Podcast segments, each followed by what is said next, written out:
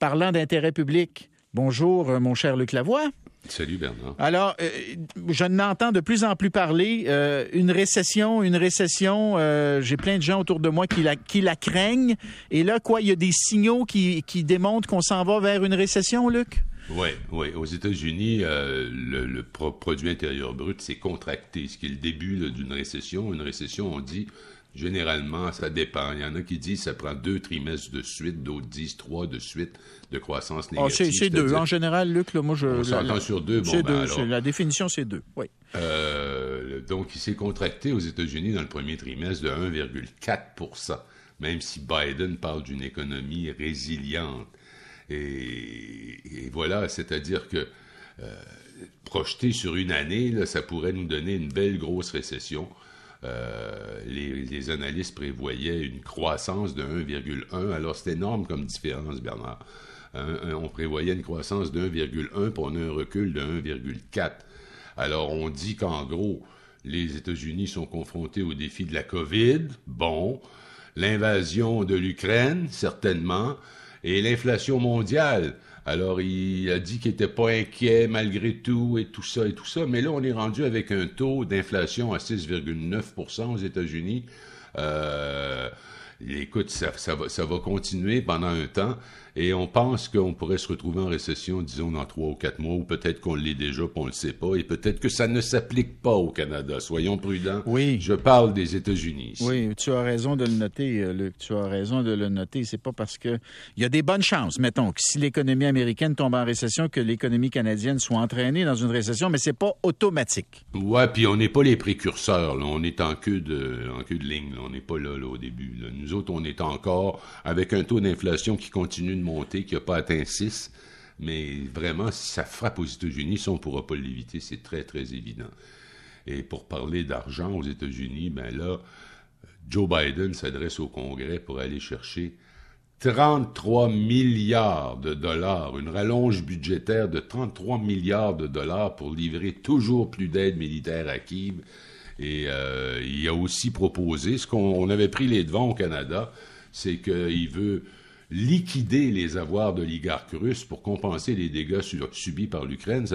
pour que les gens comprennent bien, parmi les sanctions, il y en a qui visent des individus. N'importe où sur la planète Terre, ces individus-là peuvent être saisis. Bon.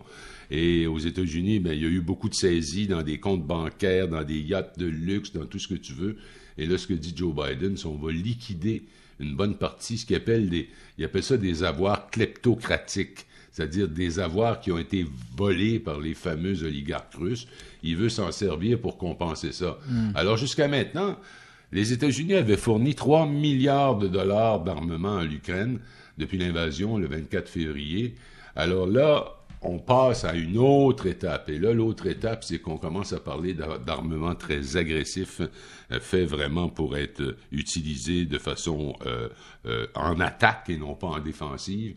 Alors, le ton continue de monter. 3 milliards, 3 milliards de dollars d'armement livrés jusqu'à maintenant, Luc, tu dis bien. C'est ça, que j'ai dit. Milliards. dit 3 milliards. D'accord. Et là, on euh, en rajoute, là. On en rajoute 33. On en rajoute 33. Écoute, c'est énorme. Pense juste à une chose. Le budget total de la défense au Canada, c'est 25 milliards. Là, on envoie 33 milliards strictement en aide pour, euh, pour l'Ukraine on approche du point où les Russes, et on a entendu hier euh, euh, Poutine, utiliser un langage, euh, je sais pas si tu l'as vu à la télé, il y avait les mâchoires, hum, et il a dit, les pays qui s'ingéreront dans la guerre en Ukraine pour lui venir en aide subiront les foudres de la Russie.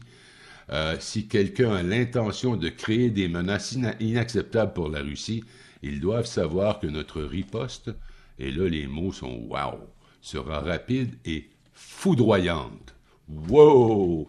Alors là, juste avant d'arriver en Londres, Bernard, on a appris que, alors que le secrétaire général de l'Organisation des Nations Unies, Antonio Guterres, est encore en visite à Kiev, eh bien, ils, viennent de tirer sur Kiev des missiles.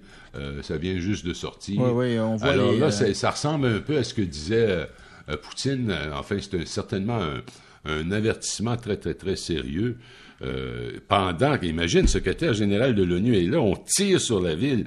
Et ça, c'est au moment où les pays comme le Canada, comme les États-Unis et comme la plupart des grands pays européens ont choisi de retourner installer, retourner dans leur ambassade à, à, Kiev, qu'ils avaient quitté pour des raisons de sécurité. Mm. Certains s'étaient regroupés à Lviv, la ville euh, euh à l'ouest, à à l'ouest du pays. Et là, ben, écoute, euh, ça, ça, ça, regarde pas. Tu sais, il n'y a rien pour nous calmer jusqu'ici.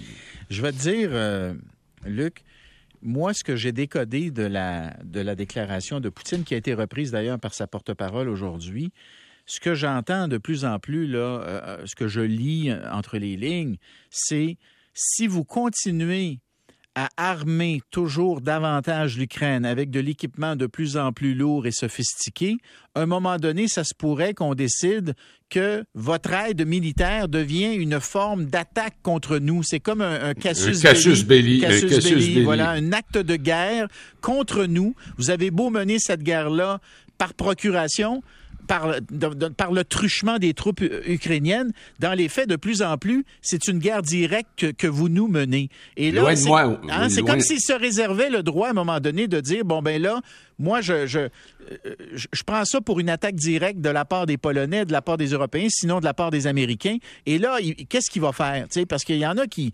évidemment, qui disent Poutine ne peut pas perdre. Et s'il s'aperçoit qu'il perd, ben là, à ce moment-là, il pourrait euh, recourir à, des actes désespérés. Oui, absolument. Et il y a une date là, qui n'est pas très loin d'ici, le 9 mai. C'est le jour où en Russie, on célèbre la fin de la Deuxième Guerre mondiale. Oui. Et c'est le jour que M. Poutine avait désigné, paraît-il, depuis longtemps, pour faire le bilan de sa victoire hmm. dans la guerre avec l'Ukraine. Alors, on est loin d'une victoire. Il cherche beaucoup de choses, là, mais on est très, très loin d'une victoire. On parle de 1500 véhicules blindés russes qui ont été détruits. On parle d'au moins 15 000 soldats russes qui sont morts. Hmm. On parle d'une... et, si tu regardes strictement sur le plan militaire, leur grave erreur du début, ça a été d'attaquer sur trois fronts. Alors, il faut que c'est comme trois armées différentes qui avancent vers un, objectif. Ils se sont enlisés, leur logistique n'a pas suivi, ils ont été obligés d'arrêter, ils se sont retirés des faubourgs de Kiev et de quelques autres villes pour se concentrer sur la partie est, c'est-à-dire le Donbass et la partie sud qui mène vers la mer Azov. Et, euh, euh, ce faisant, euh, on se demande pourquoi, mais à l'heure actuelle, on dit que le front de guerre à 100 km de large, c'est contre toute logique militaire. Si tu veux concentrer ton feu sur un front, élargis-le pas à 100 km. Parce que, en plus, l'armée russe, jusqu'à maintenant, d'après les analystes, quand elle allait vers des objectifs plus limités et qu'elle avançait tout droit, ça fonctionnait. Dès lors qu'ils élargissaient leur, leur, périmètre, tout s'effondrait parce qu'ils sont pas prêts à faire ça. Ils ont jamais été entraînés à faire ça et c'est pas clair si les armes qu'ils ont sont bonnes pour faire ça. Oui. Bon, écoute, à suivre. De toute façon, moi, je pense qu'on n'a pas fini de, de parler de, de l'Ukraine pour un bout parce que cette, cette offensive russe dans l'Est ne euh, va pas se régler en quelques jours ou en quelques semaines, c'est bien clair. Donc, ça ne sera pas réglé pour le 9 mai, n'en déplaise à M. Euh, Vladimir. Mais on a peur qu'il fasse un coup quelconque en fonction du 9 mai. C'est ça dont les gens ont peur. Bon, euh, parle-nous un petit peu de Trump. Ça fait un petit bout qu'on n'a pas parlé du Donald. et quoi, il s'est couvert un peu de ridicule, c'est ça?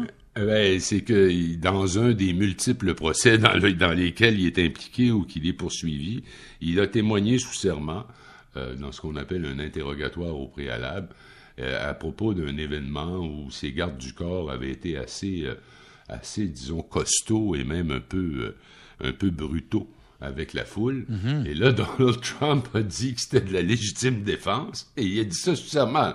Il avait peur que des manifestants hostiles jettent des fruits très dangereux, comme des ananas, des tomates et des bananes, qui, dit-il, seraient susceptibles de tuer? As-tu déjà eu un coup de banane par la tête, Bernard? m'a dit ça, ça réveille, ça a de l'air. Mais ça dépend, ça dépend si c'est vert ou c'est jaune.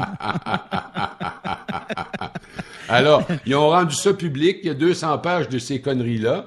il dit une tomate un ananas et beaucoup d'autres choses lancées si la sécurité voyait ça et que d'autres dans la foule pouvaient être méchamment touchés, je pourrais, il pourrait être plus agressif puis il pourrait tuer du monde à coups de banane.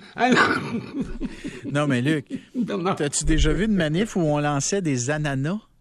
Ça, j'ai jamais vu J'ai ça. jamais vu ça, moi, Puis des bananes non plus, Bernard, je n'ai pas vu des tomates, oui. Mais... Sais, le président, mesdames et messieurs, son excellence, le président des États-Unis, l'homme qui a peur des tomates, des ananas et des bananes. Et voilà, bananes. Bon. Ah, il n'a pas fini de nous divertir, ce cher Donald. Alors, mon cher Luc, tu t'en vas pas trop loin parce qu'on va parler hockey un peu plus tard avec Ouais. Alexandre Pratt, donc tu seras là, OK? Avec plaisir. C'est bon, c'est bon. Euh, on s'en va à la pause et au retour, donc, ces adolescents qui menacent euh, leurs écoles, qui sont-ils?